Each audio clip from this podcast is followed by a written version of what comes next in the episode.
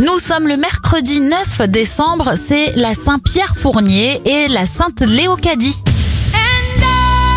On débute l'éphéméride avec le film Bodyguard avec Whitney Houston. Il sort dans les salles de ciné françaises en 1992. La première démonstration d'une souris d'ordinateur est faite en 1968.